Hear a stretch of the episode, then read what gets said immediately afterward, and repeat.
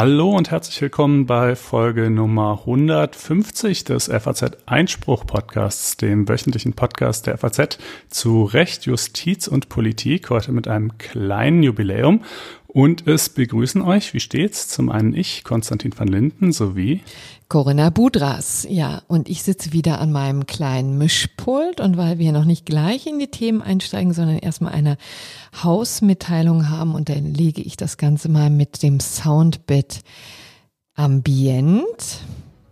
Guck mal, ist doch herrlich. So ein DJ geworden. Ja, ja, es ist also wirklich, wenn man hier schon so Knöpfe hat, dann muss man da auch mal, mal ein bisschen rumfummeln, aber es soll auch nicht zu viel sein.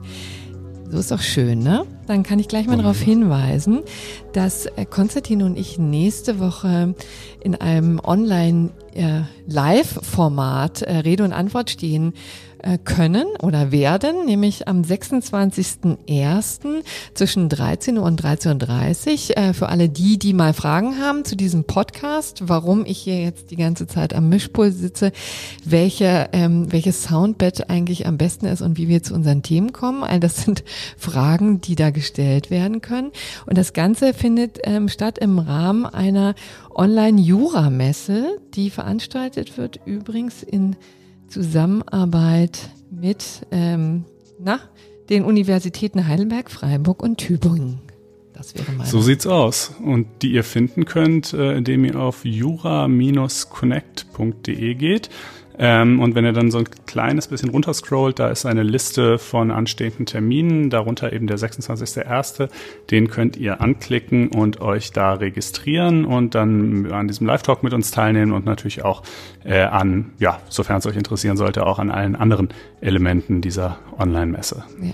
Und das hier wird übrigens so ein bisschen meditativ hier, das Soundbed-Ambiente. Deswegen zieh es mal runter, während du okay. jetzt zur nächsten Haupt, äh, Hausmitteilung kommst. Richtig, die betrifft unser Justiziariat, äh, bei dem man sich ja zum einen bekanntlich als Referendar für die Wahlstation bewerben kann, aber darum geht es jetzt in diesem Fall nicht, sondern um eine Elternzeitvertretung. Und zwar für die Monate April bis Juni 2021. Also wenn hier jemand zuhören sollte, der Volljurist ist und sich mit Medienrecht auskennt und ähm, Interesse hat, äh, vielleicht in diesen drei Monaten in unserem Justiziariat mitzuarbeiten, dann kann er oder sie sich gerne melden. Die Adresse ist ein bisschen unhandlicher, äh, deshalb spreche ich die jetzt nicht aus, sondern wir packen sie in die Show Notes. Ähm, genau, da könntet ihr euch also gerne melden. Ähm, ja, das soll es gewesen sein zu den Hausmitteilungen und dann können wir, glaube ich, zu den Themen kommen. Ja, also man muss sagen, das ist von uns nicht so gemeint, aber diesmal ist es auch wieder relativ monothematisch. Es geht nämlich um Corona, Corona, Corona. Liegt natürlich daran, dass gestern wieder fulminante Beschlüsse äh, getroffen wurden von der Bundeskanzlerin und den Ministerpräsidenten in einer doch recht langen Sitzung. Ähm, und ansonsten ist ein bisschen still ruht der See. Also es gibt ganz vereinzelt mal so ein äh, paar Gerichtsentscheidungen. Der EuGH, muss man sagen, hat ist ja auch, hat ja auch aus einigen Rohren heute geschossen, aber da ist nichts dabei, was wir, von dem wir der Meinung sind, das müssen wir hier unbedingt beitragen. Deswegen beschränkt sich das auf Corona. Wir, ich kann vielleicht ankündigen, dass wir einen kleinen Schwerpunkt legen auf ähm, die Homeoffice-Pflicht. Äh, mhm. Und dann haben wir zum Schluss natürlich, wie stets, das gerechte Urteil. So. Das musste dann doch noch sein. Ja, das ist auch ja. fernab von äh, Corona. Insofern dann ähm, kommen wir doch mal zu den Beschlüssen. Also der angekündigte Mega-Lockdown, so hat die Bildzeitung ihn, glaube ich, im Vorfeld genannt, ist dann ja doch ausgeblieben. Es ist jetzt, tja, ähm, schon das eine oder andere beschlossen worden, aber es ist, ich würde es jetzt unterm Strich auch nicht als dramatische Verschärfung bezeichnen. Nee, das ist wirklich, ähm, das ist vor allen Dingen eine Verlängerung von dem, was wir hier haben, bis zum 14. Genau. Februar, ne, bis Valentinstag. Das ist jetzt immer so ein bisschen untergegangen in der Berichterstattung, aber wahrscheinlich war es nicht umsonst der Valentinstag. Insbesondere auch eine Verlängerung der Schulschließungen. Das war wohl ein Punkt, um den besonders lang gerungen wurde, weil da nicht alle Ministerpräsidenten und Präsidentinnen äh, mitmachen wollten. Ja, und ich muss ähm, übrigens sagen, das möchte ich mal, ehe du da wieder ähm, drüber hinwegschweißt, ähm, möchte ich kurz mal ähm, da eingreifen und sagen, Ehrlich gesagt, das hat mich beruhigt, dass das so ein ähm, großer Knackpunkt war, weil ich finde, man kann in der Tat in dieser Sache beide Seiten gut vertreten. Also es gibt ja auch auf Elternseite wirklich viele, die ähm, denen stellen sich die Zehennägel auf und die kriegen noch ähm, schlimmere Anfälle, wenn sie eben äh, daran denken müssen, dass ihre Kinder jetzt demnächst wieder in, zur Schule müssen, weil sie sich einfach so sorgen. Ja.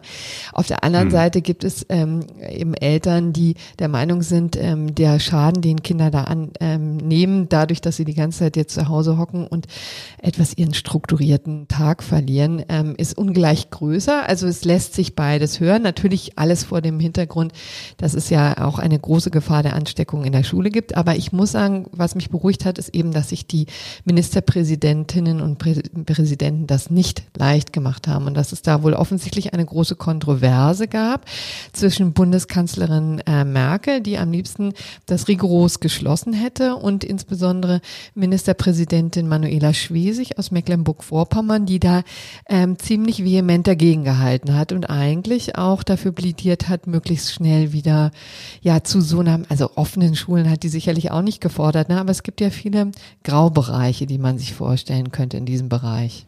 Ja, die ja auch teilweise praktiziert werden, zum Beispiel für Abschlussklassen vor den Prüfungen und ähnliches. Äh, ja, aber eben nur für Abschlussklassen. Ja, momentan nur. Ja. Ne? Und man kann ja auch dr drunter gehen, also letztendlich kann ja niemanden überraschen, dass es tatsächlich ähm, auch doch die eine oder andere Ansteckung in der Schule gab, dass da auch Dinge weitergetragen wurden. Na klar, wenn 30 Leute in der Klasse hängen, dann ähm, und zwar wesentlich dichter zusammenhängen, als es wahrscheinlich im, äh, in jedem Home, äh, in jedem Büro, auch Großraumbüro der Fall gewesen ist. Da muss man sich nicht wundern, wenn es zur Ansteckung kommt.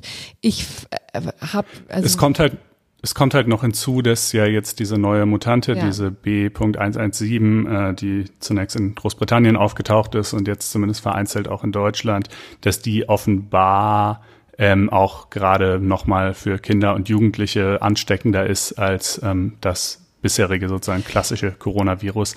Genau, da ähm, bezieht man sich auf Zahlen, glaube ich, aus Großbritannien, ne, wo die das so hergeben. Aber auch da, finde ich, muss man immer das Umfeld betrachten. Ne? Also das ist ja genau mhm. das, was ich eben sagte. Wenn du in einem relativ kleinen Klassenraum zu 30 Leuten äh, bist, dann natürlich ähm, stecken sich dann mehr Leute an, als wenn du ähm, als Erwachsener wesentlich mehr Möglichkeiten hat, diesen Gefahren aus dem Weg zu gehen. Ne? Also ich, ja. da weiß ich nicht genau, wie, wie weit das Umfeld einbezogen wurde. Klar ist jedenfalls, dass Kinder nicht immun sind. Das ist ähm, ja selbstverständlich.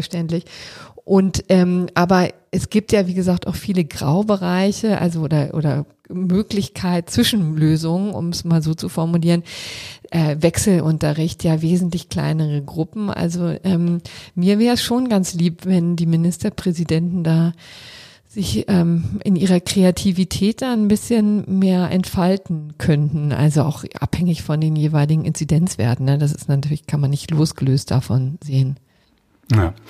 Ähm, auf eine andere Art wird das auch noch abgefedert, die Härten der Schulschließung, nämlich dadurch, dass das Kinderkrankengeld ausgeweitet wird. Aber dazu kommen wir ein bisschen später. Jetzt würde ich sagen, schauen wir uns erstmal die Homeoffice-Pflicht an. Ähm, das ist ja eine der großen Neuerungen. Vor zwei Wochen hatte ich noch das ein bisschen beklagt und gesagt, ich finde es etwas ungerecht, dass ähm, so viele Menschen und Bereiche der Gesellschaft irgendwie ihr Schärflein zur Pandemiebekämpfung beitragen müssen. Die Kinder und logischerweise dann auch die Eltern, aber eben auch äh, Restaurantbetreiber, Gastronomen etc. und viele, viele andere äh, und dass die, ähm, dass die Betriebe, die sozusagen Büroarbeit veranstalten, da bisher relativ fein raus sind. Natürlich auch nicht, also auch für die galten ja schon durchaus bisher gewisse Regeln ähm, hinsichtlich des Abstands, der gewahrt werden muss in den Büros und äh, äh und dergleichen mehr. Also Maskenpflicht äh, auf den Fluren zum Beispiel, ne? Also Maskenpflicht auf den Fluren. Büros zum Beispiel. Aber trotzdem ist natürlich nicht von der Hand zu weisen, noch deutlich äh, weniger Infektionsrisiko gäbe es, wenn die Leute einfach zu Hause blieben und von dort aus arbeiten würden, wie ja beispielsweise ich das auch seit Monaten fast ausschließlich tue. Ähm, und ähm, ja, das, dazu wurden die Betriebe bisher immer nur dringlich aufgefordert, aber eben nicht verpflichtet. Das soll sich jetzt ändern. Äh, in Zukunft gibt's eine Homeoffice-Pflicht, aber, ja. und das ist, aber, äh, ist aber, etwas Kuriose genau. daran, es gibt nur eine Pflicht äh, für den, für den Arbeitgeber, dies zu ermöglichen, sofern die Art der Arbeit es denn äh, grundsätzlich hm. zulässt. Solange ähm, es keine zwingenden betrieblichen Gründe gibt, die entgegenstehen, ne? Das ist immer die Formulierung. Genau, aber es gibt eben keine Pflicht für die Arbeitnehmer, dieses Angebot auch anzunehmen. Mhm. Und äh, das ist natürlich eine sehr merkwürdige Konstruktion. Ich finde. Na, bevor du gleich auf die rechtliche Wertung ja. kommst, ich meine, das ist natürlich der Tatsache geschuldet, dass es verdammt viele Arbeitnehmer gibt, die nicht die ganze Zeit zu Hause hocken wollen, ne? deren Umfeld vielleicht nicht ähm, äh, nicht so günstig ist, ja, wo vielleicht äh, vier Leute auf drei Zimmer sich verteilen. Ähm, Homeschooling hatten wir jetzt ja eben schon angedeutet, äh, trägt ja auch nicht immer zur Konzentration dabei. Ähm, also da gibt es auch durchaus viele Arbeitnehmer, die ins Büro strömen, vielleicht auch, weil sie den Kontakt zu anderen Kollegen äh, ja, wünschen, vermissen, wie auch immer.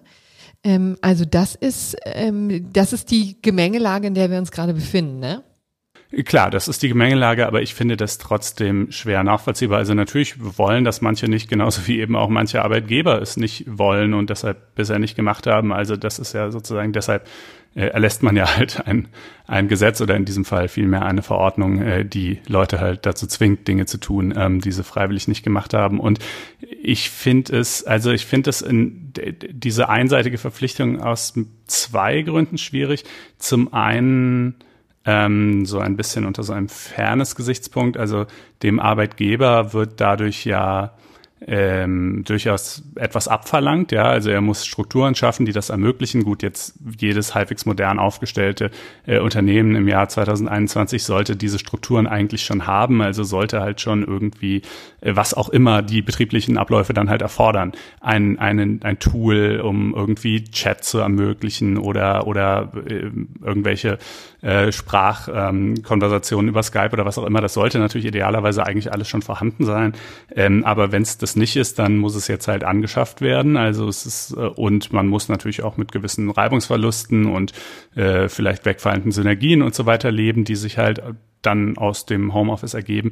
Ähm, und umgekehrt steht es den Arbeitnehmern halt frei, einfach zu sagen, nö, wir kommen aber alle trotzdem oder einige von uns kommen trotzdem. Das ist halt so eine etwas ungleiche mhm. Lastenverteilung. Plus gleichzeitig öffnet es natürlich auch Tür und Tor für Arbeitgeber, die das eigentlich weiterhin verhindern wollen und die dann sozusagen sagen, ja, äh, wir bieten das an, äh, aber halt unter der Hand dann eben doch ihren Arbeitnehmern zu verstehen geben, ähm, äh, aber ihr nehmt das bitte schön mal nicht an, ja. Also ne, auch diese. Äh, ja, wobei ehrlich äh, gesagt, also ich ich glaube auch, also ich stimme dir dazu, dass es diese Möglichkeit definitiv gibt. Ich weiß nicht, ob das sozusagen tatsächlich der Haken ist, an dem sich der Arbeitgeber hängt, an die ähm, äh, an die Freiheiten, die der Arbeitnehmer noch hat. Letztendlich ist ja, sind ja auch diese zwingenden betrieblichen Gründe auch windelweich. Ne? Mhm. Ähm, also darunter kann man ja auch alles fassen. Da ist einmal natürlich gemeint damit äh, die Produktion bei Volkswagen oder auf wo auch immer, ja, wo du einfach.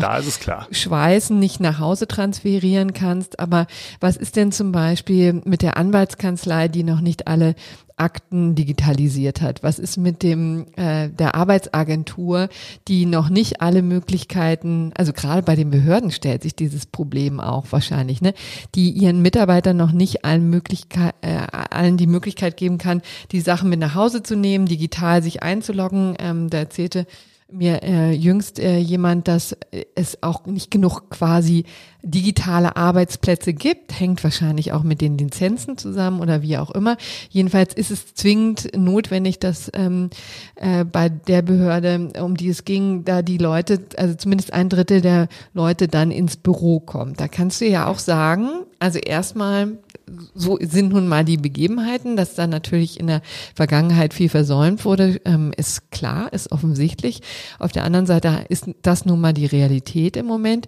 Und die Frage ist auch, wenn tatsächlich ähm, nur hier und da mal Leute im Büro sind, ist da die Gefahr tatsächlich so groß? Ne? Das nee, wenn nur Einzelne hier und da mal da sind, dann ist es sicherlich keine große Gefahr. Aber es wäre ja auch vorstellbar, dass eben in manchen Betrieben einfach weiterhin alle kommen oder also entweder weil sie das selber weiterhin wollen oder eben auch weil der Arbeitgeber ihnen zu verstehen gibt, äh, dass er das äh, gleichwohl wünscht.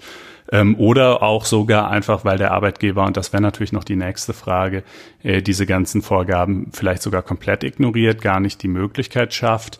Ähm, das wäre dann zwar ein klarer Verstoß gegen die Verordnung, aber ähm, ja, die Frage ist halt, ne, wird den auch irgendjemand ahnden und vor allen Dingen, was droht eigentlich in einem solchen Fall? Also zuständig sind ja mal die äh, sogenannten Arbeitsschutzbehörden. Ähm, nur die können hier irgendwie tätig werden. Die einzelnen Arbeitnehmer, die haben kein Klagerecht oder ähnliches. Die können das allenfalls bei der Arbeitsschutzbehörde halt anzeigen, wenn sie der Meinung sind, dass es bei ihnen nicht so läuft, wie es sollte. Ähm, und die Arbeitsschutzbehörde, die kann dann ja, bis gestern Abend hieß es irgendwie noch, sie könne dann ein Bußgeld verhängen. Das scheint aber, wenn ich es richtig äh, gesehen habe, wieder rausgeflogen zu sein, oder? Ja, genau. Da kann man vielleicht, ist auch ein schönes Beispiel, wie Gesetzgebung hier in Berlin läuft, insbesondere jetzt unter Pandemiebedingungen. Also es geht alles sehr schnell. Ne? Es, und mhm. das ist jetzt für ein Gesetzgebungsverfahren überhaupt nicht unüblich, dass Dinge dann wegfallen und ähm, dass ähm, nochmal Vorschläge überarbeitet werden, dass an wichtigen Stellen nochmal Drehschräubchen ähm, gedreht werden. Aber ähm, das fand ich schon ein ziemlich bemerkenswerter Vorgang, weil tatsächlich die, das wohl innerhalb weniger Stunden rausgeflogen ist aus der Kabinettsvorlage, also das, was gestern reingegangen ist in die, ähm, in die Beschlussrunde der Ministerpräsidenten und der Kanzlerin. Da waren eben Bußgeldvorschriften noch vorgesehen. Und jetzt heute hat das Kabinett über diese Verordnung abgestimmt und ähm, da waren sie dann nicht mehr drin. Also das ist wohl also ein ähm, eine klare Entschärfung, muss man sagen. Ne? Finde ich der, bemerkenswert. Ja, ich meine, es waren eh nur 5000 Euro vorgesehen. Das ist je nach Größe des Betriebs ohnehin schon kein besonders abschreckender Betrag. Ja, ähm, pro, dann sind es ja auch wahrscheinlich pro Fall, oder? So würde ich denken. Ja, also es ist jetzt nicht, nicht pro Mitarbeiter sicherlich. Okay. Es ist schon der Verstoß gegen die Pflicht, das zu ermöglichen. Keine Ahnung, wenn das dann festgestellt und verhängt wurde und es einen Monat später immer noch so ist, dann könnte man vielleicht sagen, ist jetzt irgendwie ein neuer Verstoß oder so. Aber Zunächst mal wären es schon sowieso nur maximal 5000 Euro gewesen, jetzt sind es noch nicht mal die. Es gibt natürlich die Möglichkeit, und die ist ja eigentlich natürlich ohnehin viel abschreckender und viel gravierender, ähm, die Stilllegung desjenigen Betriebsteils oder auch gegebenenfalls auch des ganzen Betriebs anzuordnen. Das wäre natürlich dann in der Tat ähm, dramatisch und würde sicherlich beim Arbeitgeber dann zu einem Umdenken führen. Aber naja, also ich bin mal gespannt, ob wir das auch nur ein einziges Mal erleben werden. Ja, aber ähm, also man muss vielleicht zur Erklärung nochmal sagen, es könnte, ich, ich kann jetzt nun auch nicht in den Kopf da reingucken von Hubertus mhm. Heil oder äh, auf äh, wessen Mist das jetzt auch gewachsen ist, aber es gab natürlich großen Protest gestern schon aus der Wirtschaft, übrigens auch nicht nur von den Arbeitgebern, auch die Gewerkschaften, äh, glaube ich, waren nicht so ganz amü amüsiert, weil das natürlich jetzt diese ganze äh, betriebliche Organisation ja immer sehr geprägt ist von den Tarifpartnern, ne? von den Arbeitgebern und Gewerkschaften. Und die lassen sich da auch ungern reinfunken vom Gesetzgeber. Und dann gab es ja vergangene Woche dieses Treffen bei Bundespräsident äh, Frank-Walter Steinmeier, ähm, das übrigens auch ja ähm, als physische Präsenzveranstaltung durchgeführt war, eben keinesfalls online, wo ähm, Steinmeier ja nochmal sehr explizit ähm, beiden in, ins Gewissen geredet hat, wirkt auf die Unternehmen ein, die sollen freiwillig mehr Homeoffice machen. Und da ähm, regte sich eben Widerstand aus der Wirtschaft ähm, so nach dem Motto, na ja, also jetzt haben wir doch gerade unser, unseren Willen bekundet, jetzt müssen wir den Unternehmen auch ein bisschen Möglichkeit geben, sich darauf einzustellen. Ähm, Klammer auf, die Gelegenheit ist jetzt nun auch schon ein bisschen länger, ja. Also die Appelle, ähm, die wären ja schon ein Weilchen und wer jetzt bis jetzt den Schuss noch nicht gehört hat, der hört ihn vielleicht niemals mehr. Aber ähm, jedenfalls könnte das dazu geführt haben, dass zumindest die Bußgeldvorschriften ähm, ja rausgeschmissen wurden. Vielleicht noch ein Gedanke, weil es schon auch ein bisschen Dilemma ist. Also die Vorschriften, die da noch eine Rolle spielten, bezogen sich ja auch auf die berühmte ähm, Gefährdungsbeurteilung. Also berühmt ist sie natürlich überhaupt nicht, kann keiner was damit ähm, ähm, anfangen, aber sie ähm, das könnte jetzt eben wichtig werden, weil es natürlich bei den Regeln ähm, zur Einrichtung eines Homeoffice-Arbeitsplatzes grundsätzlich eine ähm, Rolle spielt. Ne? Also da ist natürlich übrigens der Homeoffice-Arbeitsplatz ein völlig falscher Fachbegriff. Es geht hier um den Telearbeitsplatz, ja, der ähm, ja ja ja so heißt es noch äh, in den gesetzlichen Bestimmungen. Und ähm, da gibt es natürlich, ähm, also übrigens Telearbeitsplatz im Sinne der Arbeitsstättenverordnung, da taucht er auf und da gibt es sehr enge Vorgaben für den Arbeitgeber, ähm, an die er sich zu halten hat. Also im Grunde genommen muss er für den Arbeitnehmer vor Ort, also im ähm, im häuslichen Büro zu Hause ähm, die Arbeitsstätte einrichten, also diesen Telearbeitsplatz einrichten. Dazu gehört Schreibtisch, ähm, Computer, auch eine Kommunikationsanlage. Ja, man muss natürlich drauf, der muss darauf achten, dass ähm, genügend Licht einfällt zum Beispiel. Also es darf jetzt kein äh, fensterloser Kellerraum sein. Also all diese Dinge sind fest verankert ähm, mit diesem ähm, Homeoffice-Arbeitsplatz. Also das gilt in Fällen, wo quasi der Arbeitgeber sagt, bei mir mir gibt es überhaupt nur Homeoffice. Ich stelle euch gar kein Büro Nö, zur Verfügung oder, oder wie? Gibt in, äh, das ist in Fällen, die ja auch schon weit vor Corona eine Rolle spielen, wo der Arbeitnehmer mit dem Arbeitgeber äh, konkret ähm, Telearbeit ähm, vereinbart hat, ähm, aus unterschiedlichen okay. Gründen. Ne? Also okay. ähm, gibt ja tatsächlich Möglichkeiten, also das, das ist vielleicht eine sehr, für Außendienstmitarbeiter stelle ich mir das so vor, ne? warum sollen die immer in die Zentrale kommen, wenn sie mhm. genauso gut die ganze Zeit ähm, ihre ähm, Kunden betreuen und dann vielleicht die Abrechnung von zu Hause machen, ne, dann wird das ähm, festgelegt in einem ähm, in, in einem arbeitsrechtlicher äh, Vereinbarung und dann muss aber auch darauf äh, dafür gesorgt werden, dass die Bestimmungen ähm, eingehalten werden. Ne? Und äh, dazu bedarf es auch einer Gefährdungsbeurteilung des Arbeitsgebers. Also ich meine, das klingt auch ein bisschen bescheuert. Beim natürlich ist das Wohnzimmer jetzt nicht äh, so gefährlich wie äh, jetzt so ein Fließband bei äh, Volkswagen äh, oder auch Daimler, um jetzt mal einen anderen äh, Automobilhersteller zu nennen. Aber nichtsdestotrotz ähm, muss der, kann dem Arbeitgeber das nicht egal sein, ja, wo der mhm. Schreibtisch sitzt. Und das wäre natürlich ein bisschen viel Formelei jetzt für diese Pandemie.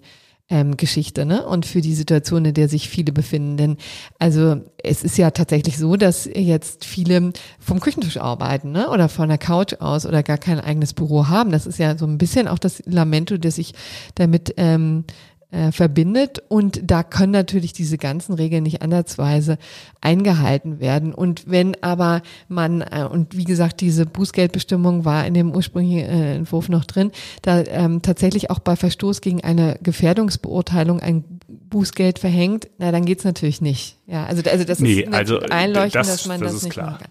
Aber, aber es ist, ist ja auch absolut logisch und nachvollziehbar, dass man unterschiedliche Standards anlegen würde. Also in, in dem Fall, dass ein Arbeitgeber mit seinem Arbeitnehmer generell vereinbart, dass der von zu Hause aus arbeitet, was ja dann immerhin dem Arbeitgeber auch die Miete für einen Büroplatz quasi erspart, den er nicht bereitstellen muss, dann kann man natürlich vom Arbeitgeber schon auch verlangen, dass der halt irgendwie dafür sorgt, äh, dass der seinen Mitarbeiter da zu Hause einen vernünftigen Schreibtisch oder einen ergonomischen Bürostuhl oder was man halt noch so braucht, irgendwie da hat. Aber in der jetzigen Situation ist das offensichtlich anders und ähm, äh, ich glaube, dem hätte man einfach auf der Durchsetzungsebene begegnen können. Ja, also ich glaube, da aber das halt lässt sich immer so leicht sagen. Ne? Also ich bin ja, bin jetzt nun auch niemand, der sich hier ähm, auf so Formvorschriften irgendwie versteift. Aber man muss eben sagen, dass das arbeitsrechtlich ein total ungeregelter Bereich ist. Ist ja auch ein interessanter Befund. Ne? Also nicht komplett, äh, ungeregelt, denn wir haben ja die Telearbeit, aber darunter fällt jetzt, fallen jetzt diese ganzen improvisierten Homeoffice-Plätze eben gerade nicht, ne? Das ist, ist dann immer mhm. deklariert unter dem mobilen Arbeiten, ja. Also im mhm. Grunde genommen, wenn man mal ganz ehrlich ist, ähm, ist das ja jetzt so eine, so eine Regelungs- Lücke, unter die, in, in der jetzt viel, viel gedeiht, ja, weil ja Millionen von Menschen tatsächlich im Homeoffice sind. Und da das funktioniert natürlich auch im, äh, im Großen und Ganzen. Ne? Also jedenfalls sind mir jetzt noch keine großen Gerichtsverfahren bekannt, wo Mitarbeiter jetzt ihren Schreibtisch eingefordert haben, ja, oder ähm, auch Arbeitgeber äh, verurteilt wurden, weil ihre äh, Mitarbeiter in einem fensterlosen Kellerraum sitzen. Ja, also hm. so ähm, so ist es ja nun nicht, aber interessant zumindest der Befund, dass das eigentlich so ein Szenario ist, was arbeitsrechtlich nur ganz begrenzt abgesichert ist. Und ähm, ich glaube, das ist auch der Grund, warum es zu so einer doch recht ähm, vagen ähm, Regelung jetzt kommt, die ja, wie du sehr richtig gesagt hast, ja schon so ein bisschen bizarr wirkt, durch einerseits die Pflicht des Arbeitgebers, also man möchte tatsächlich da was bewegen, man möchte eine Änderung herbeiführen. Auf der anderen Seite nimmt man aber eben den Arbeitnehmer doch sehr zurück ähm, und gibt ihm eigentlich die beste aller Welten, nämlich dass, dass der und sie sich aussuchen kann, was sie eigentlich wann, wo, wie sie arbeiten. Ja, das schön. ist halt im Grunde genommen das, was Hubertus Heil vor ein paar Monaten auch im Fahrwasser der Corona-Krise, aber ohne ausdrücklich ja. auf diese Bezug zu nehmen, äh, so generell durchsetzen wollte. Er wollte ja einen generellen Anspruch einführen auf Homeoffice für zumindest, also erst sollte ja, der war, glaube ich, mal unbegrenzt Tage. angedacht und dann hat er, ist er zurückgerudert und hat gesagt, okay, für 24 Tage im Jahr. Auch das war ähm, mit der mit der Union nicht zu machen. Insofern liegt dieser Entwurf jetzt einstweilen auf Eis. Und ich meine, klar, so, über sowas kann man natürlich ganz generell nachdenken, ob man das jetzt was dafür, was dagegen spricht, aber es hat dann halt einfach nichts mit Pandemiebekämpfung zu tun, wenn es auf Arbeitnehmerseite freiwillig ist. Und jetzt ist das hier ist jetzt halt so ein ja so ein komisches Zwitterwesen, weil es schon als Pandemiebekämpfungsmaßnahme deklariert ist, aber halt eigentlich, finde ich, mehr den Charakter einer arbeitnehmerfreundlichen Reform äh, in Fragen des Arbeitsorts hat. Aber gut, ähm, ich würde sagen, das soll dazu erstmal genügen. Gucken wir mal, ob es irgendwas bringt. Ähm, dann kann man vielleicht als nächstes kurz erwähnen, dass keine Ausgangssperren äh, eingeführt wurden. Ja, genau. äh, das war ja äh, vorher äh, durchaus in, stand ja vorher durchaus in Rede. Es gibt Ausgangssperren, nächtliche Ausgangssperren, vor allen Dingen in einzelnen Bundesländern. Da haben wir hier ja auch schon drüber gesprochen, auch über die entsprechenden Gerichtsentscheidungen dazu. Also dort, wo die bisher schon galten, gelten die im Zweifelsfall auch weiterhin, aber sie sind jetzt nicht sozusagen, es haben sich jetzt nicht alle Bundesländer darauf verständigt, das einzuführen einzuführen. Ähm, dann gibt es jetzt in Zukunft äh, ändert sich ein bisschen was bei den Masken. Die Alltagsmasken sollen verschwinden ne? und ja, lieber durch OP-Masken oder. Da ja? wird ein ganzer ähm, neuer Zweig quasi in Grund und Boden gestampft von jetzt auf gleich. Ne? Also Der, diese ganzen unzähligen Schneidereien, die und und ähm, und Handwerks äh, handwerklich begabten Personen, die auf ähm, eBay und wo auch immer ihre Alltagsmasken verkauft haben, die ähm, können jetzt einpacken. Gut, aber ich glaube, die haben ihren Umsatz jetzt im Wesentlichen auch ja, schon gemacht. Jetzt, äh. genau, ist der nächste Schrei, sich ähm, ähm, in die FFP2-Maskenproduktion zu stürzen. Also wer das noch nicht getan hat, sollte, also jetzt ist allerhöchste Eisenbahn. Ist ein bisschen Eisenbahn. komplizierter. Ja, in der Tat. Ja, also ne, entweder, also äh, idealerweise FFP2, aber auch OP-Masken, also diese, diese in der Regel blau-weißen Dinger sind ebenfalls in Ordnung.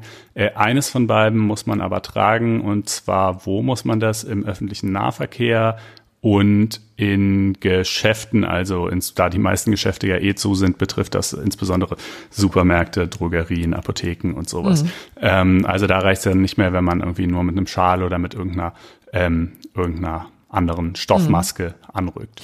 Auch Gut. da eine erhebliche Entschärfung, muss man sagen, denn Bayern ist ja vorgeprescht letzte Woche und hat diese FFP2-Maskenpflicht im öffentlichen Nahverkehr äh, verankert. Ähm, dann gab es mhm. einen riesen Run auf diese Dinger, ähm, in weiten Teilen dann ausverkauft. Ähm, es gab schon, ähm, beziehungsweise reduzierten sich dann auf die ähm, billigen chinesischen Fakes. Ähm, und ich muss offen gestehen, ich hatte schon auch ein bisschen Sorge, dass das jetzt kommt, ähm, weil eben nicht, ähm, weil sich damit doch erhebliche Fragen noch stellen, also pr ganz praktischer Art. Ne? Also sind, was macht man, wenn die ausverkauft sind? Ähm, dann sind sie auch noch ziemlich teuer. Also muss insbesondere für bedürftige Menschen dass äh, dann Hartz-IV-Sätze aufge, ähm, äh, aufge äh, rundet Stockt. werden, aufgestockt werden. Vielen Dank. Genau. Also, und was ist mit der Tatsache, dass man die angeblich ja nur 75 Minuten tragen kann, ja, und dann eigentlich eine Pause braucht. Ja, also wie fügt sich das so ein? Und ich nehme auch an, dass diese ganzen Schwierigkeiten vielleicht auch dazu geführt haben, dass man dann doch ein bisschen großzügiger geworden ist, gesagt hat, naja, also die OP-Masken äh, tun es auch, helfen auch besser als die Alltagsmasken. Deswegen ähm, konzentrieren wir uns darauf jetzt auch erstmal. Hm. Scheint mir auch eine ganz kluge Entscheidung gewesen zu sein. Ich persönlich bedauere das nur insofern ein bisschen, als dass ich eine bisher immer eine Stoffmaske getragen habe, die aber so spezial beschichtet ist mit so einem Stoff, der die Viren aktiv abtöten soll, was wohl offenbar äh, in so kleineren äh, Studien ähm, an verschiedenen Unis auch tatsächlich ganz vielversprechend wirkt. Ähm, und insofern wäre die vielleicht äh, gar nicht schlechter oder sogar besser als eine OP-Maske gewesen. Aber ganz ehrlich, das kriege ich niemandem erklärt. Aber und, das könntest ähm, du doch ähm, mal vor das Bundesverfassungsgericht bringen. Klag doch das, den Kram mal durch. Bis zwingend nötig, die Gerichte mit so Quatschklagen zu äh, belasten. Nee, nee, das mache ich nicht, sondern ziehe einfach eine OP oder FFP2 an. Alles ja. gut. Ähm, Wo wir kommen wir ganz kurz nochmal ja. zum öffentlichen Nahverkehr. Ähm, Ach so, das, na klar. Weil das vielleicht auch wichtig war. Man muss ja sagen, ähm, dass ja die Berichterstattung im Vorfeld ja doch auch solcher Beschlüsse, solcher Runden zwischen Bundeskanzlerin Merkel und äh, den, Bund, äh, den, den Ministerpräsidentinnen und Präsidenten ja schon von einer so gewissen Hysterie geprägt ist wenn ich das mal so sage. In diesem. Fall besonders, ja. In diesem Fall besonders. Und ähm, was den öffentlichen Nahverkehr angeht, dann wäre es eigentlich ganz gut gewesen, wenn man äh, in, den letzten, in der letzten Woche weniger Nachrichten konsumiert hätte, dann wäre einem nicht diese völlig schwachsinniger Vorschlag entgangen, dass allen Ernstes der öffentliche Nahverkehr eingestellt werden soll. Das war auch etwas, was durch den Blätterwald ging, was ich so ganz, ganz schräg fand und wo ich dachte, so jetzt sind äh, wirklich alle verrückt geworden. Das Gegenteil ist Gott sei Dank ähm, der Fall. Ähm, es wird es wäre auch wirklich vor diesem Hintergrund ähm, schwachsinnig, weil sich ja dann, also, also gut, wenn er ganz ähm, eingeschränkt worden wäre, dann äh, hätte es wahrscheinlich auch nicht wahnsinnig lange gedauert, bis ich dann ein Gericht eingeschaltet hätte. Aber ähm, jedenfalls ähm, wenn er stark eingeschränkt wäre, was ja auch Thema war, dann ähm, ist ja eigentlich im Grunde genommen das Gegenteil erreicht, nämlich dass sich äh, wahrscheinlich relativ viele Leute in wenige Züge drängen. Ne? Jetzt ähm, fährt man den äh, gegenteiligen Ansatz, also es soll ähm, das Ziel ist, weniger Leute im öffentlichen Nahverkehr zu haben, in den Bussen und U-Bahnen. Und deswegen bittet man einerseits natürlich um Homeoffice. Auf der anderen Seite wird eben hier und da womöglich auch die, ähm, die Frequenz noch erhöht des öffentlichen Nahverkehrs, sodass die Leute nicht mehr so eng gedrängt ähm, ähm, zusammenstehen, wie es ja sowieso relativ selten inzwischen der Fall ist. Also ich, also ich bin jetzt auch kaum unterwegs, aber wenn ich mal unterwegs bin, dann ist das jetzt auch kein Drama. Aber jedenfalls gibt es da in der Tat vielleicht an einer oder anderen Stelle, insbesondere bei Stoßzeiten, ja auch noch Möglichkeiten, ähm, das Ganze zu entzerren. Ja, auf jeden Fall. Ähm, Gut, dann kommen wir noch zu einem Punkt, der nicht unmittelbar Bestandteil dieser gestern gefassten Beschlüsse ist, aber den wir jetzt auch mal aktuell ergänzen können, weil er nämlich am Montag vom Bundesrat verabschiedet wurde und damit auch beschlossene Sache ist. Und zwar die Erweiterung des Kinderkrankengeldes. Kinderkrankengeld, was ist das überhaupt? Die Eltern unter euch werden es wissen. Ähm, äh, man kann sich als Elternteil ähm, auch dann, ja, in Anführungsstrichen krank melden, wenn man selber gar nicht krank ist, aber eben das eigene Kind äh, und man sich um dieses kümmern muss. Ähm, das ist allerdings unter normalen Umständen schon mal an ein paar Voraussetzungen geknüpft. Und zwar erstens geht das nur, wenn sowohl das Kind als auch derjenige Elternteil, der sich da eben krank melden möchte, äh, gesetzlich versichert sind. Ähm, und äh, natürlich auch nur dann, wenn nicht der andere Elternteil parat steht und äh, sich problemlos um das Kind kümmern könnte. Ja, das ist klar. Und ähm, es war bisher auf zehn Tage pro Jahr beschränkt. Äh, und für diese zehn Tage äh, ja, musste man dann eben nicht arbeiten und bekam von der Krankenkasse 90 Prozent des Gehalts, das man normalerweise erhält. Ähm, so, und diese Möglichkeit, diese ohnehin bestehende Möglichkeit, äh, die wird jetzt ein bisschen ausgeweitet äh, und zwar verdoppelt auf 20 Tage pro Jahr, ähm, die man da nehmen darf. Ähm, also die stehen sowohl der Mutter als auch dem Vater zu. Äh, beziehungsweise wenn jemand alleinerziehend ist, dann hat er oder sie eben für sich allein ein Kontingent von ehemals 20 und jetzt 40 Tagen. Äh, das erhöht sich auch noch bei weiteren Kindern und zwar allerdings nicht grenzenlos. Also wenn man jetzt irgendwie zehn Kinder hat, kann man jetzt nicht das ganze Jahr freinehmen, äh, sondern ähm, auf maximal 45 Tage für einen Elternteil oder 90 Tage für äh, Alleinerziehende. Ähm, und diese diese Möglichkeit steht ausdrücklich jetzt in der Pandemie nicht nur offen, wenn das Kind tatsächlich krank ist, sondern eben auch, äh, wenn es gesund ist, aber es einen Betreuungsnotstand gibt, weil Kindergarten, Kita oder was auch immer zu sind. Ähm, das ist also sicherlich ja etwas, was ein Stück weit helfen kann und hilft. Ähm, für privat versicherte Eltern äh, oder auch Kinder noch kurz der Hinweis, da gibt es, wie gesagt, diese Möglichkeit in der Form nicht. Allerdings ähm, gibt es ja zumindest bis, also etwas Rechtsprechung vom Bundesarbeitsgericht zur Frage, was, was Privatversicherte da eigentlich machen können. Ähm, das Bundesarbeitsgericht äh, bezieht sich auf 616 des bürgerlichen Gesetzbuchs und hat da so eine Rechtsprechung entwickelt, wo es sagt, naja, also auch ein, ein privatversicherter Elternteil, wenn das Kind jetzt nun mal gerade akut mega krank ist und sich einfach jemand kümmern muss, dann kann der halt nicht arbeiten. Und äh, dann leiten wir aus 616 BGB einen Anspruch nicht gegen die Krankenkasse, sondern gegen den Arbeitgeber her ähm, auf zwei Drittel des Lohns. Ähm, allerdings äh, für maximal fünf Tage, so wurde es zumindest bisher gesehen. Vielleicht würde das unter den Bedingungen der Pandemie irgendwie auch dann von den Gerichten ausgeweitet werden. Aber wie immer im Arbeitsrecht gilt natürlich besser äh, man lässt es nicht auf eine gerichtliche Klärung ankommen, sondern versucht einfach so irgendwie Einigungen mit seinem Arbeitgeber zu finden. Äh, und schließlich gibt es natürlich auch noch die Option, wenn alles nichts hilft, weil man zum Beispiel schon alle äh, Kinderkrankengeldtage aufgebraucht hat oder weil man privat versichert ist und einem schon von vornherein gar keine zustehen, ähm, das und man aber eben einfach einen Betreuungsnotstand zu Hause hat, dann kann man sich natürlich auch freistellen lassen vom Arbeitgeber. Ähm, dann kriegt man allerdings auch kein Geld. Aber dann wiederum äh, gibt es halt noch nach Paragraph 56 Absatz 1a des Infektionsschutzgesetzes die Möglichkeit, Entschädigung für Verdienstausfall zu beantragen. Auch da zwei Drittel des Lohns, maximal gut 2000 Euro pro Monat äh, und für maximal zehn Wochen je Elternteil. Ähm, das ist sicherlich der sehr viel umständlichere Weg und auch der, glaube ich, etwas unsicherere hinsichtlich der Frage, ob man da am Ende wirklich sein Geld auch bekommt. Äh, aber es ist zumindest auch eine Möglichkeit. Ähm, du siehst, ich knüpfe mir jetzt äh, mit Feuereifer die ganzen Elternthemen vor. Ja, ich, äh, das sei dir auch bin. zutiefst gegönnt. ja, ja, naja gut. Aber äh, bei uns stellt sich das Problem zum Glück nicht. Und ähm, ja, genau, so sieht das jedenfalls aus. Gut, dann haben wir noch ein bisschen was zum Thema Impfpflicht zu sagen. Richtig. Impfpflicht äh, allerdings äh, nicht in Bezug auf Corona. Wir haben es jetzt trotzdem mal reingepackt, weil es irgendwie so thematisch nah genug dran lag.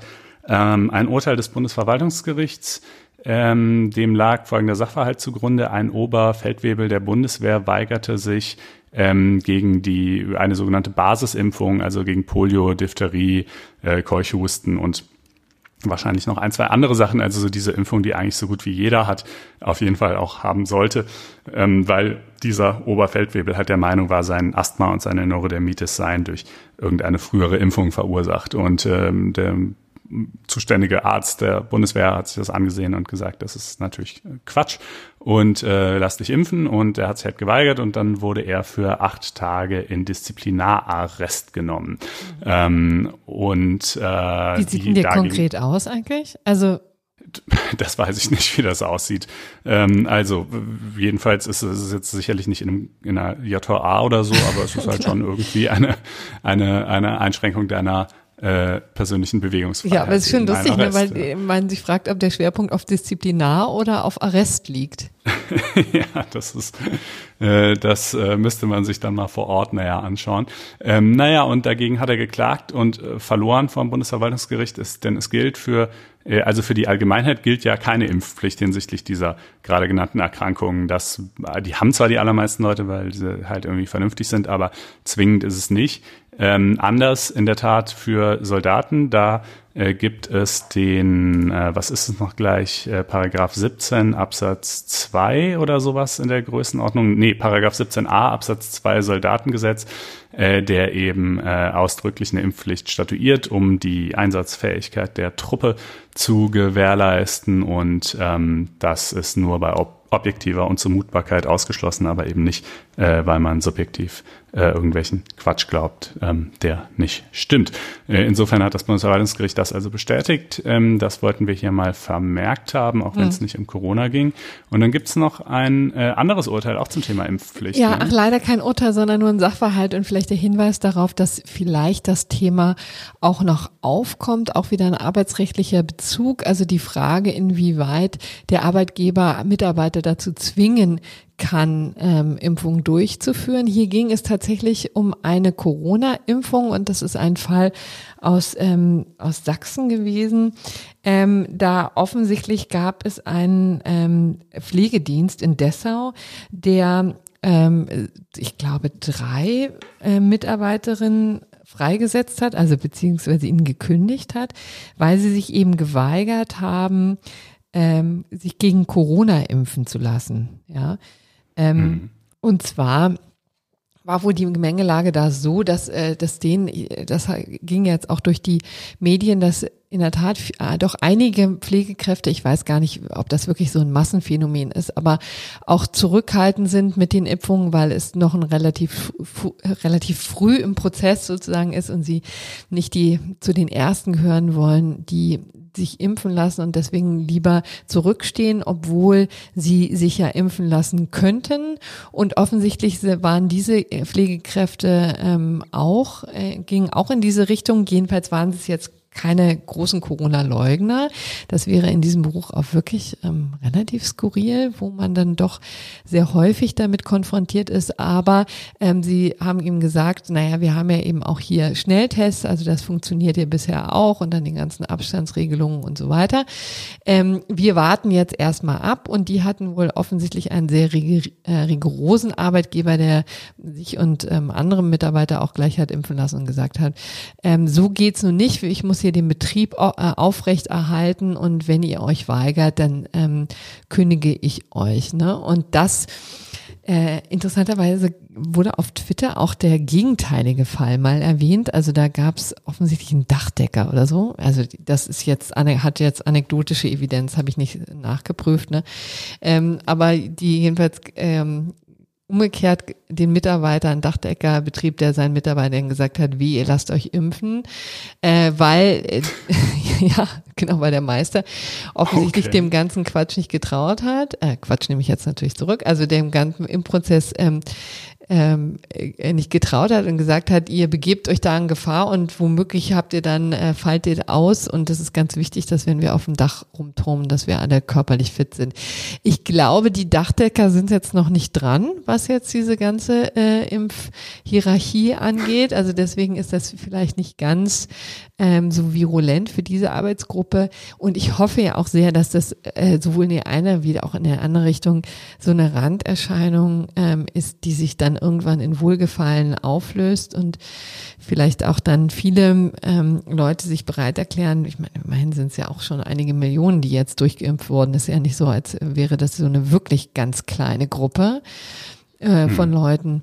Aber ähm, da stellt sich in der Tat arbeitsrechtlich ähm, ja schon das eine oder andere Problem. Vielleicht, um das nochmal deutlich zu machen, also Arbeitnehmer äh, grundsätzlich können nicht ge gezwungen werden von ihren Arbeitgebern. Also wenn es keine Impfpflicht gibt in Deutschland, dann kann die auch nicht über den Arbeitgeber eingeführt werden. Allerdings für Gesundheitsberufe könnte sich da etwas anderes ähm, ergeben. Das wird dann aber tatsächlich die Rechtsprechung ähm, äh, zeigen. Ne? Okay. Also analog auch zu dem. Haben die denn geklagt, diese drei Pflegerinnen? Also sie das ist noch ein sehr frühes Stadium. Die überlegen, ob sie okay. klagen wollen.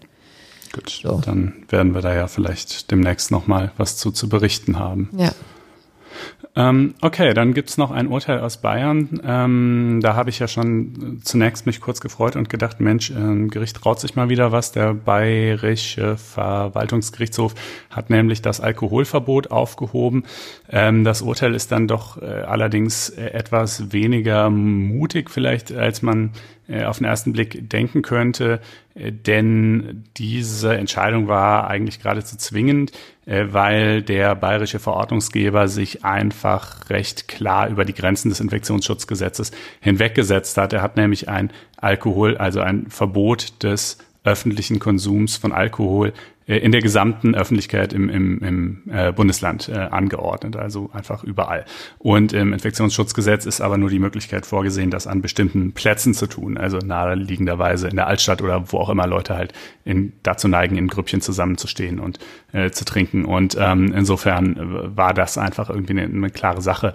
Ähm, und äh, ansonsten äh, Beschwerden gegen diverse andere Dinge, 15 Kilometer Regel und so weiter hat er, ähm, äh, hat er dann aber auch aus verschiedenen äh, Gründen abgebügelt, der VGH. Ähm, und dann vielleicht noch, wenn wir schon gerade bei Urteilen im Corona-Kontext sind, äh, gibt es noch ein Kuriosum zu vermelden. Ja, auch ein sehr mutiges Verwaltungsgericht, das Verwaltungsgericht Münster, das ähm, hier auch Lockerungen für ähm, eine Hundesalonbesitzerin ähm, durchgesetzt hat. Also diese Frau durf, darf tatsächlich ihren Hundesalon wieder öffnen. Ähm, in, interessant vor diesem Hintergrund, ähm, weil es eine Abwägung gab zwischen der Frage, also was ist eigentlich so ein Hundesalon? Ist das nah am Friseursalon dran? Ja, was ja durchaus nachvollziehbar wäre. Ähm, ja, und für Friseure, das wissen wir alle zu Genüge, sind ja nun auch geschlossen, ähm, haben, also müssen die, die Schotten dicht machen. Da gibt's ja nun, es sei denn, man hat irgendwelche illegalen ähm, Zugänge, keine Möglichkeit mehr, sich die Haare zu schneiden. Ähm, und ähm, deswegen war eben auch äh, das, wer, was war denn das eigentlich? Es gab, ein, war es Münster selber? Also die Stadt, nee, die Stadt Emstetten. Also das Verwaltungsgericht Münster hat jedenfalls entschieden in der Sache. Genau, und das war die, äh, die Stadt, die dann eingeschritten ist und gesagt hat, ihren Hundesalon müssen sie eben zumachen. Und die Frau hatte aber, also eben eine Hundefriseurin, die sich das äh, vor Gericht erstritten hat und gesagt hat, naja, wir sind ja eigentlich gar keine richtige Frisur ein, ein, oder Friseur, wir sind, die geben keine richtigen Friseurdienstleistungen. Unser ähm, äh, das, was wir anbieten, ist mehr so eine Handwerksleistung, etwa in Form einer Fahrrad- oder Kfz-Werkstatt oder eben ein Waschsalon. Also was man da irgendwie offensichtlich machen konnte, ist einfach nur seinen Hund da vorbeizubringen, ähm, die Leine einfach reinzureichen und dann ähm, draußen ein bisschen Geld zu deponieren. Das heißt, es gab so gut wie gar keinen Kundenkontakt, äh, anders als ja beim richtigen Friseur. Ähm, äh, das, da muss man ja nun leider einfach mal zugegen sein. Geht ja nun leider nicht anders. Die ähm, Infektiosität von Hunden, ist die eigentlich geklärt? Ich meine, die, die können auch Corona haben, ne? Also insofern. Also ich habe das mir nur mal vor Monaten angeschaut und da war der ja, genau, Stand, äh, nein, könnten sie nicht. Ja, genau, aus dem besagten Grund auch, aber da hieß es eigentlich noch, nee, also Hunde würden als Übertragungsquelle ausscheiden. Entweder sie könnten gar nicht oder es sei so unwahrscheinlich, dass es jedenfalls praktisch keine Rolle spielt. Aber das will ich jetzt hier nicht unbedingt verbreiten, weil ich nicht weiß, ob es da inzwischen neuere gegenteilige Erkenntnisse gibt. Aber wenn das jedenfalls mal so ist, dann macht die Entscheidung ja schon Sinn. Ne? Ein Hund reicht man halt rein. Zivilrechtlich sind sie ja sowieso wie äh, Sachen zu behandeln und ähm, und äh, dann wird er eben frisiert und dann kommt er wieder raus und es gab zumindest keinen unmittelbaren Kontakt zwischen ja. dem Men also dem Halter und der Hundefriseurin. Genau, so ähm, hat es das Verwaltungsgericht Münster entschieden. Also haben gesagt, ähm, sie dürfen, weil äh, sie dürfen öffnen, weil eben die das Abstandsgebot ähm, beachtet werden kann und ähm, es eher wie ein Wasch, Waschsalon, ähm, zu, eher mit einem Waschsalon zu vergleichen ist. Ja. Mhm. Tja, gut. Das ähm, sind doch schöne, ähm, das ist doch eine gute Nachricht für die Hundebesitzer. Absolut. Also für, für diejenigen, die sowas machen. Aber okay. Äh, ja. Dann haben sind wir, wir am Ende unseres Corona-Blocks oder haben wir noch irgendwas vergessen? Nee, ich glaube nicht. So. Ähm, also äh, das soll es dann auch fast schon gewesen sein für die Sendung. Nein, ist, gesagt, ich mache jetzt so ganz kurz einen Trenner passiert. und dann darfst du ran. Moment. Puh, ja, genau. Ähm, äh, eins haben wir natürlich noch, das gerechte Urteil nämlich, äh, und das bezieht sich diesmal auf einen recht äh, tragischen Sachverhalt, ähm, nämlich äh, auf einen Demenzpatienten, der ähm, in einem Pflegeheim betreut wurde, schon für etliche Jahre, und äh, der dann eines Tages das Fenster in seinem Zimmer öffnete, aus selbigem herauskletterte und da das Zimmer im dritten Stock des Pflegeheims gelegen war, eben relativ tief stürzte und dann letzten Endes, obwohl das, also er ist tatsächlich erst Monate später äh, verstorben, aber gleichwohl an seinen dort erlittenen Verletzungen, die dann eben auch trotz diverser äh, Operationen und so weiter äh, eben im, im Ergebnis eben dann zum Tod geführt haben. So und äh, nun hat also die Witwe dieses Mannes gegen das Pflegeheim geklagt und gesagt, das kann ja wohl nicht äh, wahr sein. Der äh, mein Mann war eben dement. Man weiß ja, dass demente Patienten sozusagen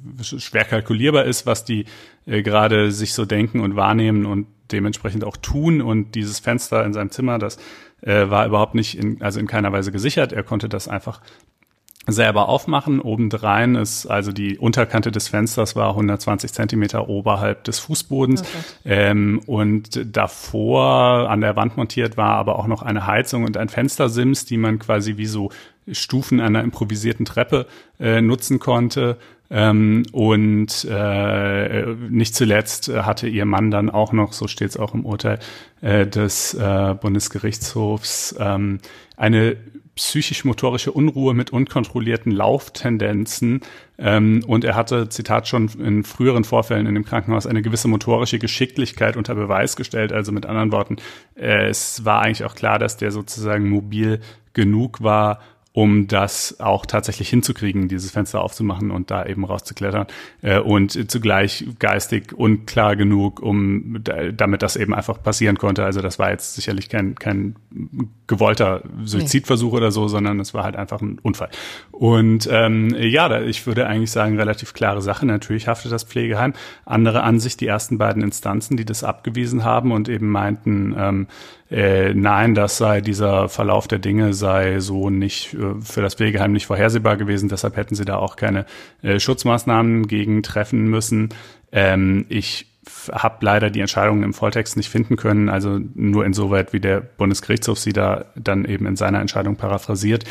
Und ich kann es nicht nachvollziehen, muss ich ganz klar sagen. Also was, glaube ich, im Hintergrund mitschwingt, immer bei diesen Problematiken, bei, bei diesen Haftungsfragen in solchen ähm, Betreuungsanstalten, ist halt, dass man auch jetzt nicht ähm, äh, Anreize setzen will, die dann dazu führen, dass die Heime alles total abriegeln mhm. und den Patienten damit jedes kleine bisschen sozusagen individueller Verfügungsgewalt, das sie über ihre Umgegend noch haben, nehmen. Äh, äh, so Hauptsache Hauptsache wir haften nicht ja so am ja. besten binden wir dich den ganzen Tag am Bett fest dann kann dann kann nichts passieren ja äh, das das möchte man natürlich vermeiden das ist ja auch nachvollziehbar aber es kann halt eben umgekehrt natürlich auch nicht heißen dass man jetzt irgendwie nie haften würde und hier also in der Tat die Kombination aus äh, dement, aber zugleich noch beweglich genug, Fenster nicht gesichert, äh, noch Dinger davor, wo, mit denen man leicht rausklettern kann und im dritten Stock gelegen. Äh, also das finde ich jetzt auch nicht so äh, unwahrscheinlich oder so fernliegend, wie die Vorinstanzen noch meinten, dass man da auf keinen Fall hätte mit rechnen können. Ähm, ich finde es eigentlich überhaupt nicht überraschend, wenn ich mir das so durchlese. Ähm, naja, und der BGH sagt eben also, äh, äh, auch eine Gefahr, deren Verwirklichung nicht sonderlich wahrscheinlich ist, die aber, wenn sie sich verwirklicht, zu einem besonders schweren Schaden führen kann, äh, reicht eben aus, um Sicherungspflichten zu begründen. Ähm, und äh, er hat die ganze Sache jetzt nochmal zurückverwiesen, also die Vorinstanz soll das jetzt nochmal prüfen anhand der Feststellungen und sozusagen der, der konkreten Feststellungen zu dem Gesundheitszustand dieses Mannes, aber mit den Hinweisen, die der BGH ihr da ins Stammbuch geschrieben hat, würde ich sagen, ist relativ klar, äh, was diesmal dabei rauskommen wird. Ähm, insofern, das scheint mir, ja, und scheint mir gerecht. Droht dann? Konkret? Ja, dann droht halt äh, Schmerzensgeldzahlung an die Witwe, ne? Ja. Also einfach, einfach dieses, ähm, ja, genau. Gut, also das gerechte Urteil der Woche, in der Tat nicht besonders betrüblich, äh, nicht besonders erheiternd. Erbaulich. Ähm, bitte? Erbaulich, ja. Ja, erbaulich. Äh, da lobe ich mir noch meinen Hundesalon. Dann kommen wir Tat. jetzt ähm, zum Ende, mein Lieber. So ist es. Ähm, ja, wir äh, freuen uns, äh, dass ihr eingeschaltet habt, auch wenn es diesmal ein bisschen monothematisch war. Nächste Woche gibt es dann hoffentlich wieder äh, ein paar mehr durchmichtere Themen. Wir danken für die Aufmerksamkeit. Ja. Ähm, und äh, ja, wenn ihr mit uns plaudern wollt, wisst ihr Bescheid, 26.01. jura-connect.de. Ähm, ansonsten bleibt uns gewogen Ja. und bis bald. Das ist übrigens das Soundbed Haus. Gut. Schöne Restwoche allen. Bis dann. Tschüss.